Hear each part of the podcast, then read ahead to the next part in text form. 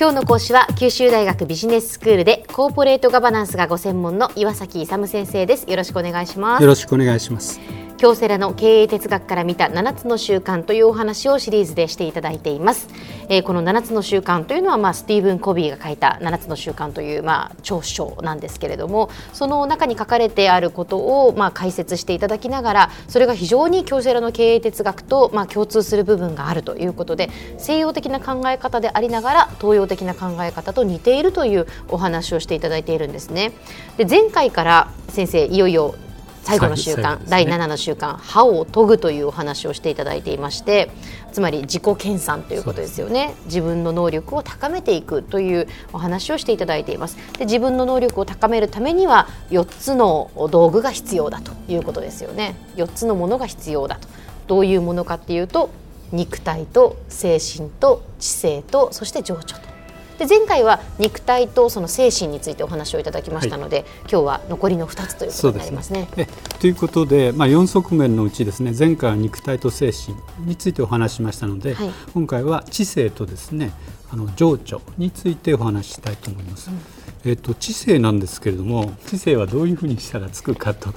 あの一番いいのがやっぱり読書だと思うんですけれども次に書くことなんですけどね。私はですね一応研究者なんで、はい、本は朝から晩まで読んでるんで目がよくないんですけど、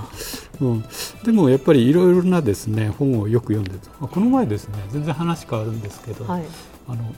ダ・レイディっていうあの映画があったんですよ、学会行ってですね統一論壇報告をする前日ですね1時頃からテレビ始まってですね、はい、それであの要するにあのビルマのミャンマーのですねアウン・サン・スー・チー女子のあの半世紀、はい。はい。あれがあったんですけどドキュメンタリー。それを見て感動してですね 2冊本買ってもう2冊読み終わりましたけど。そうですか、うん、すごくいい本ですね。あれはもう私の人生に絶対影響を与えるようなあれなんですけど、まあ、読書がいいのとは分かるんですけどもあとですね書くことなんですけど、はい、日記とか手紙とかがあるんで、僕は中学からずっと書いてますよ。日記をですか、うん、もう何十冊にもなりますけど。あの日記はすごくあの自分の記録であるとともに管理の用具として使えるんですね。分かっちゃいるんですけどね先生、ね、産業でもいいって言いますよね。あそうそうそう。それをこう続けることと、うん、まあ、要するに日記とか手紙を書いたりですね、あるいはスケジュールとか計画とかあるいはレポートですね。レポートを書くことは多いんじゃないですか？レポまあ原稿を書くことはありますね、うん、もちろんその放送のための原稿を書くっていうことは、まあ、それも非常にあれいろいろ書くためにはいろいろなこう資料を集めますよね。もちろんそうです。はい、だからそれが知性を高めるという意味で非常にいいと思う。なるほどなるほど。だからあの読書をしたりいろんな書くことを習慣づけるとですね、あの結構いいと思うはい、であとですね今まで述べてきた肉体とか精神とか知性っていうのはですね毎日毎日これ磨きかけることが必要なんですね。これで個人的にできるんですけどでこれらは何のためにやるかっていうと人生で遭遇する困難に立ち向かってですねそれを乗り越える能力を基本的な能力を身につけるということなんです。あともう一つがですねまっとうなあの人格を身につけるためにはですねやっぱり今という時間を大切にしながらですねやっていくことが必要であると。であとですね情緒的な観点というんですけどこれは、あの相手との人間関係で社会的なものになりますのでそちらの方面と関連してくる、うん、個人じゃなくてですね、はい、それで社会的な側面とか情緒的な側面って他人との関係で生育されたり表現されたりしますので。その関係で特に重要となってくるのがですね自己の内的安定性と自尊心で新しいことを挑戦する場合ですね、はい、やっぱり自己がしっかりしたものを持ってないといけないですね、うん、要するに新しいことをするのは非常に不安定なものです、ええ、将来の不安定に対して現在が安定的でないとですねそれに挑戦できないんです、うん、そういう意味でですねあの内的な安定性が必要。もう一つがですね自尊心としてあのここの一番やってる基本はあの本心良心ということをベースにしますのでその本心良心に反しないというところですね自尊心を傷つけないようなことを考えて常に行うことが必要であるということなんです、はい、でこれらの4つの側面をですね、まあ、組織にも当てはめられますよということなんです。で、はい、組織に当てはめるとですねあの肉体の側面が経済的側面。で知識の側面が人材開発とか人材の活用評価という、まあ、人材面ですね。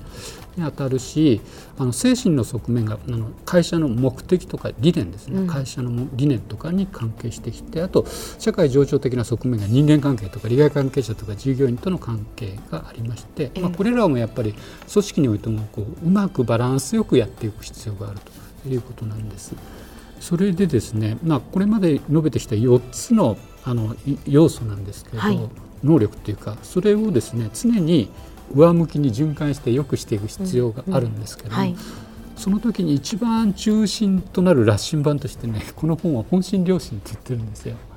スティーブン・コビンの7つの習慣は、中心にはやっぱり本心良心があるという、要するに本心良心からあの生じたものが誠実性とか正義とか社会への貢献とかそういうふうに具体的なそれを原則というん。ですねで原則主義人格主義に基づくと日本的に言うと徳ですね、ええ、徳、まあ、それをベースにして人生全部やってくださいよと言ってるわけなん。ですよね。でこれはですね京セラの成功の方程式と全く同じ考え方ですよ、ええ、成功の方程式っていうのは成功イコール考え方かける情熱かける能力なんですけどもその成功するためには考え方が必要ですよ。これは先ほど言った精神的なもの理念的なものが非常に重要ですよ。これが一番重要なんです、はい、でかける情熱なんですけど情熱を持つために人間関係なんで非常にですね相手と一緒に頑張ってやろうという情熱が必要になってくる、うん。うん、だからこれが社会情緒的な側面とかあと最後の能力が一番初めにありましたように肉体とか知性ですね、うん、これが能力になるわけ。ですだからこの3つを掛け合わせてやればあのうまく成功しますよ。あるいはハッピーになりますよ。ということなのでこれとも全く一緒だし本心良心というのもあの判断をするときにやっぱりこう人間として正しいかどうかというところを判断基準しますので、はい、京セラの考え方というのは全く同じということなんです。では先生今日のまとめをお願いします。えっと人生をあの幸せであの成功したいものにしたければですね自分の道具であるあるいは能力をあの常々磨きなさいと。いうことです。で4つの側面として肉体と精神と知性と情緒がありますよということで今回は、ね、特に、まあ、知性と情緒についてお話ししました。今日の講師は九州大学ビジネススクールでコーポレートガバナンスがご専門の岩崎勇先生でしたどうもありがとうございましたありがとうございました